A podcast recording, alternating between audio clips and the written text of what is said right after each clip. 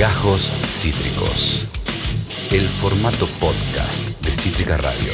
Vamos a irnos a la política internacional porque tenemos una muy linda invitación en este bloque de noticias. Una invitación que podemos catalogar como exótica, si se quiere, porque es un país que no suele aparecer en los eh, medios argentinos, pero que también es lo que nos gusta hacer de los medios alternativos, justamente, que es ir más allá de lo tradicional en política internacional y pararnos con gente que sabe del tema en las realidades de países que son lejanos, que a veces no escuchamos nombrar mucho o conocemos a partir de un hecho eh, y que tienen historias dignas que contar que son países que queremos ahondar y abordar más. Como es el caso de Bielorrusia, un país de Europa Oriental, y para ello eh, vamos a charlar con un periodista especializado en dicha temática, especializado en Europa Oriental y en los Balcanes. Su nombre es Ignacio Utin. Ignacio, bienvenido a Demencia Temporal. Aquí Esteban Chiacho, ¿cómo estás? ¿Qué tal, Esteban? Buenas tardes. ¿Me escuchas bien? Te escucho perfecto, fuerte y claro. Eh, contento, gracias por, por hacerte el tiempo de, charlar con, nosotros.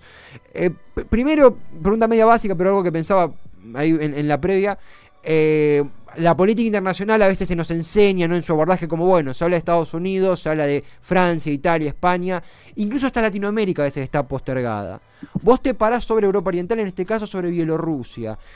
¿a, ¿a, qué lleva tu interés por ese sitio, por un lado, y cómo notas el abordaje de los medios en general de dichos, de dichos casos? Es una muy buena pregunta, de hecho es, un tema que me planteo como todos los días básicamente. Cuando hablamos en Argentina de política internacional, hablamos de muy, muy pocos países. Hablamos de Estados Unidos, de si pasa algo importante de algún país de la Unión Europea y casi que deja de contar. Salvo que haya elecciones o que haya un cambio de constitución en Chile, eh, ni siquiera hablamos de países vecinos. Es, es muy curioso. Y es muy curioso también que nos enfoquemos tanto en, por ejemplo, Estados Unidos, por ejemplo, países del occidente europeo, y tampoco en países que quizás tendrían mucho más que ver con nosotros, porque quizás las problemáticas de Francia, por ejemplo, no tienen tanto que ver con las problemáticas argentinas como sí pueden tener las problemáticas de, qué sé yo, de Angola quizás, de, no lo sé, de cualquier país que se te ocurra del, sur global, que tiene muchas más cosas en común con nosotros, más allá de las diferencias culturales y demás, eh, tiene puntos en común en, por ejemplo, problemáticas económicas. y, algo también que, observaba a la luz de esto, ya en los tiempos actuales, eh, Twitter tiene muchas cosas malas, pero también cosas interesantes, que es que a partir de hilos, hilos de información, mucha, justamente, información alternativa empezó a llegar a mucha gente. Información alternativa de la música, información alternativa de la política, información alternativa de la política internacional. Como es tu caso con el abordaje, entre tantos otros países, de, Bielorrusia. Eh, pensando en que quien está del otro lado, a, muchos hasta incluso lo están conociendo ahora de dicho país, a dicho nombre, eh, hablamos de una república, soviética, hablamos de un país joven en cuanto a edad. ¿Cómo te gusta definir para un enfoque primerizo eh, cómo está conformado Bielorrusia? Mi forma preferida de definir a Bielorrusia es que es el, el mejor heredero de la Unión Soviética. Es el, para que te des una idea, no solo es el país que, el único país que conserva la bandera de la República Socialista Soviética de Bielorrusia, no cambió su bandera desde que se independizó, eh, y no solo es el único país que eh, mantiene los monumentos soviéticos, sino que construye nuevos monumentos soviéticos. A ver, nuevos monumentos con la hoz y el martillo, con toda la simbología soviética, mientras que en países como Estonia, por ejemplo, que también era parte de la Unión Soviética, eh, los monumentos se, demolieron, los monumentos a Lenin, por ejemplo. Eh, en otros países, por ejemplo en Lituania, se mudaron estos monumentos. En Rusia se mantienen, en Bielorrusia construyen nuevos. Mm. Y eso te da una pauta de qué tipo de país es, al menos desde lo simbólico. Pero también desde lo económico es un país que mantiene muchas de las políticas soviéticas. No es un país comunista ni está cerca de serlo, pero sí la mayor parte de la tierra cultivable eh, pertenece al Estado, sí las empresas más grandes son estatales, hay inversión privada, seguro que hay inversión privada, pero no al mismo nivel que, por ejemplo, los países bálticos, Estonia, Lituania y Letonia, que están al lado. Eh, de alguna forma entonces se mantiene la, simbología soviética, de alguna forma se mantienen ciertas políticas soviéticas, y eso también te da una pauta para entender por qué se mantiene en en, la presidencia el líder fuerte. Líder fuerte que descree las elecciones, por ejemplo, que no confía, definitivamente no confía en la democracia. Y eso también es parte de la herencia, de la herencia soviética, más allá de qué pase con los monumentos y qué deje de pasar con los monumentos. No se puede analizar qué es lo que pasa hoy por hoy en Bielorrusia sin tener en cuenta esto, sin tener en cuenta de dónde parte Bielorrusia, de esta situación en la que eh, es como decía antes, el mejor heredero de la Unión Soviética, claro, el que mejor conserva todo eso. Y, también algo, siempre cuando aparecen estos, temas en Twitter y, a veces con los que eh, nacimos o con la Unión Soviética descomponiéndose, o incluso los que nacimos con, la, con Rusia ya establecida, con la Unión Soviética disuelta, eh, es interesante analizar a veces países o historias que tienen la misma edad que uno prácticamente. Corregime si me equivoco, aquí ya apoyándome en, en, vos, pero Bielorrusia es un país que en 1994, si me lo tengo entendido, se establece con su forma actual y desde ahí tiene un mismo líder, un mismo presidente que es, espero pronunciarlo bien, Alexander eh, Lukashenko, ¿verdad? Exactamente. Eh, Bielorrusia se reindependiza en 1991 porque igual que muchos otros países que formaron parte de la Unión Soviética, ya había sido independiente antes. Había sido independiente en 1918. Después se incorpora a la Unión Soviética y después en 1991 eh, se reindependiza, redescubre su independencia. Hay un periodo de transición entre 1991 y 1994. En el 94 nace la nueva constitución y por primera vez esta nueva constitución establece por primera vez el puesto de presidente. Queda de presidente Lukashenko. Y Lukashenko lo que hace es, además de modificar la constitución varias veces, eh, para centralizar el poder en la figura del presidente, para permitir reelecciones eh, indefinidas, para eh, aumentar el, periodo presidencial. Además de eso, también cambia la bandera. Vuelve a la bandera de la República Socialista Soviética de Bielorrusia, de la bandera bielorrusa dentro de la Unión Soviética. Eh, entonces, hoy por hoy, cuando, eh, cuando tenemos elecciones presidenciales en disputa aún, pues las elecciones fueron el 9 de agosto, pero todavía no se terminó de definir nada, uno de los reclamos más importantes es volver a esa constitución original, a la constitución original de 1994, que era de cierta forma mucho más democrática, que limitaba el poder presidencial, que no era tan centralizada eh, que limitaba, por ejemplo, las, las reelecciones, que limitaba el periodo por el cual una persona es presidente, y ese es uno de los reclamos hoy por hoy. A ver, el 9 de agosto hubo elecciones, elecciones presidenciales, se sabía de antemano, era muy sencillo adivinar que Lukashenko, el actual presidente, presidente desde 1994, iba a arrasar, básicamente porque no, no hay otra opción. Claro. Eh, porque gobierna, porque domina todo el Estado y todo lo que sea, todo lo que sea el país, básicamente. Eh, entonces no puede haber competencia. El problema es que esta vez hubo una competencia. Y, hubo una, candidata, una candidata que terminó siendo candidata a presidente de rebote, porque en realidad el candidato era su marido. Y cae en cana. Y a su, y a su marido lo metieron preso. Y en realidad había otro candidato más, que se llamaba Víctor Bavarica, que tenía muchas chances de ganar, y también lo metieron preso. Entonces, por primera vez había dos candidatos opositores que tenían cierta chance, los dos terminaron presos, y, Svetlana Tihanovskaya, esta mujer sin experiencia política, o casi sin experiencia política, una mujer que era ama de casa, eh, decidió postularse y, sobre todo decidió postularse, al menos el punto inicial, era para, que liberaran a su marido. Una vez que liberaran a su marido, si ella ganaba, sus promesas eran tres, eran nada más que tres. Era volver a la constitución de 1994, liberar a los presos políticos y llamar a nuevas elecciones. Eso era todo. De hecho, iba a asumir e iba a renunciar una vez que alcanzara estos tres puntos. E, Ignacio, también por, por este mismo camino, porque todo esto se da en un contexto, en un año donde la paralización del mundo fue, moneda corriente, una de las cosas por las que muchos empezamos a ver eh, Bielorrusia fue por las enormes movilizaciones que hubo. Eh, pronunciaste bien su apellido, yo lo voy a pronunciar en, argentino, eh, Tijanovsky, Tijanovska, esta, eh, esta dirigente, esta dirigente política eh, nueva, totalmente nueva, a partir de su marido cayendo en la cárcel.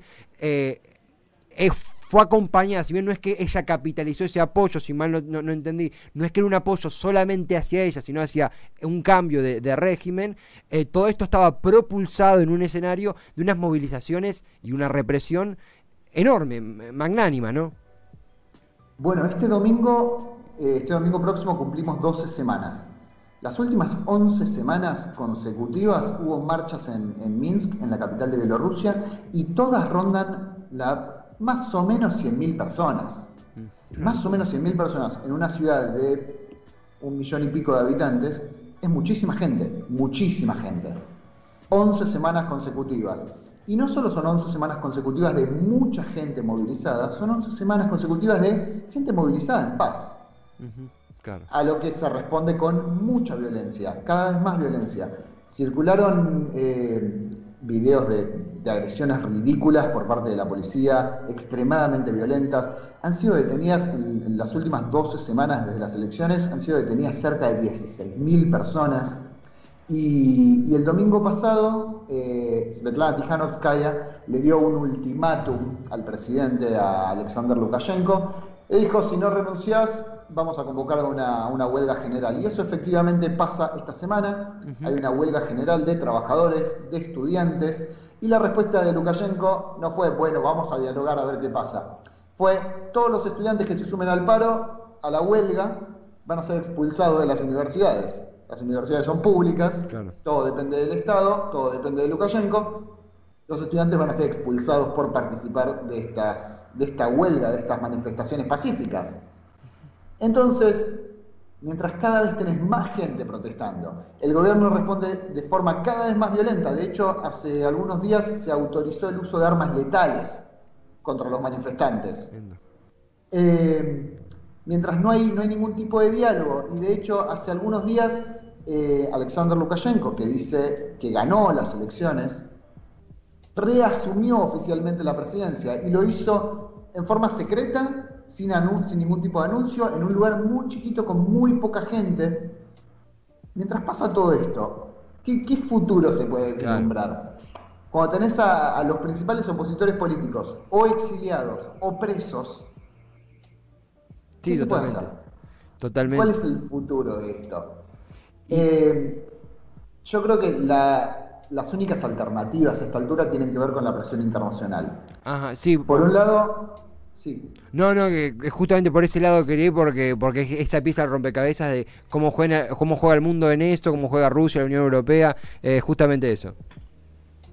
Bueno, por un lado tenemos a la Unión Europea que está metiendo mucha presión. De hecho, eh, la semana pasada el Parlamento de la Unión Europea entregó un premio que eh, no recuerdo bien cómo se llama.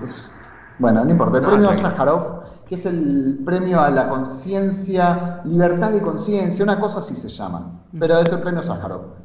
Eh, y se lo entregó a los manifestantes, a la oposición en Bielorrusia. Es un premio que para que se den una idea de por dónde va, es es un apoyo muy explícito de la Unión Europea, para que se den una idea, en algún momento se lo dieron a Mandela, en algún momento se lo dieron a las madres de Plaza de Mayo, en algún momento se lo dieron a la oposición venezolana, se lo dieron a las damas de blanco en Cuba, como para que se den una idea de por dónde va esto. Sí, sí, sí. Pero además eh, se están poniendo, se están eh, imponiendo muchas sanciones al gobierno de, Bielorrusia, al gobierno de Lukashenko. Eh, hay unos cuantos países, por ejemplo Lituania, que ni siquiera lo reconocen a Lukashenko como presidente. Eh, Alemania, Lituania, Letonia, Eslovaquia, Estonia, Dinamarca, Polonia, Países Bajos, Estados Unidos y Canadá. Estos son todos los países que no lo reconocen como presidente. Y, en el medio aparece Rusia. ¿Qué hacemos con Rusia? Eh, hay algo muy curioso que es Lukashenko no tiene una relación particularmente buena con, con Vladimir Putin. No al menos en los últimos años. Claro, ahora lo necesita. Ahora sí necesita que alguien lo apoye. Entonces hace algunas semanas viajó a, Rusia, a Sochi, para reunirse con Putin y, Y las imágenes de esa reunión son, son patéticas. Si tienen la, oportunidad de googlear esas fotos de la reunión de Lukashenko con Putin, son simplemente patéticas. Lukashenko, tan, tan líder fuerte, tan todopoderoso, parece rogarle. Tiene, esta posición corporal de, casi de rodillas, por favor, dame una mano. Y Putin casi que lo mira con asco. Eh, Putin no lo va a ayudar. No, no lo va a ayudar demasiado al menos. De hecho, eh, hace algunas semanas eh, Lukashenko fue a, prisión, fue a visitar a Víctor Babarika, uno de los principales candidatos, ex candidato presidencial antes de que lo metieran preso, un ex banquero, un tipo que tiene mucha cercanía con Moscú, y fue a visitarlo a la cárcel, no para liberarlo, sino para negociar algún tipo de transición o algún tipo de cambio constitucional, a ver qué se puede dialogar. Y Víctor Babarica no es un tipo cercano a la Unión Europea, sino que es un tipo cercano a Moscú. O sea, Lukashenko no lo hubiera ido a ver si Moscú no se lo pedía. ¿Qué pasó a partir de eso? Nada. Hasta ahora no cambió nada. Tenemos presión de Rusia, tenemos presión de la Unión Europea, tenemos presión de Estados Unidos, de Canadá, de un montón de países. Pero en la práctica no cambia nada.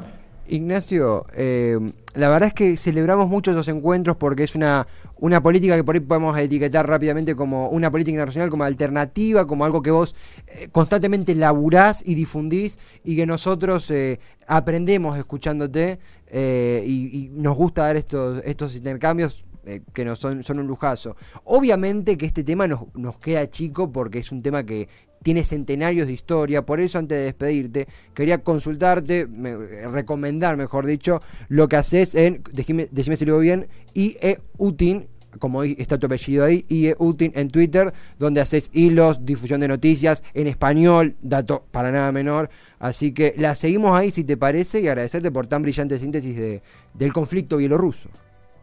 Por favor, gracias por la invitación y cuando gusten, aquí estoy. Lo mismo, será hasta la próxima. Entonces, con otros, hay más países que sabemos que estás ahondando, así que en la próxima la seguimos, ¿te va? Dale, perfecto. Muchísimas gracias. Abrazo gigante, Ignacio. Completísimo, completísimo. Política internacional alternativa, la que nos gusta. No, no nos gusta que nos digan qué ver, nos gusta ver por nosotros mismos. Gracias al laburazo que hace gente como Ignacio, que nos contó la crisis bielorrusa. Así que puedes llegar a tu casa hoy después de escuchar Demencia, o si estás en tu casa ya mismo, y charlar en la mesa de la crisis bielorrusa. Esto es información más allá de la frontera. No hay frontera que nos detenga y cuando es con invitados de este conocimiento, aún mejor. Recomendamos arroba IEUTIN con H, eh, es el Twitter de Ignacio, y allí info en español de política de los Balcanes y Europa Oriental. Esto fue Gajos Cítricos. Encontrá los contenidos de Cítrica Radio en formato podcast en Spotify, YouTube o en nuestra página web.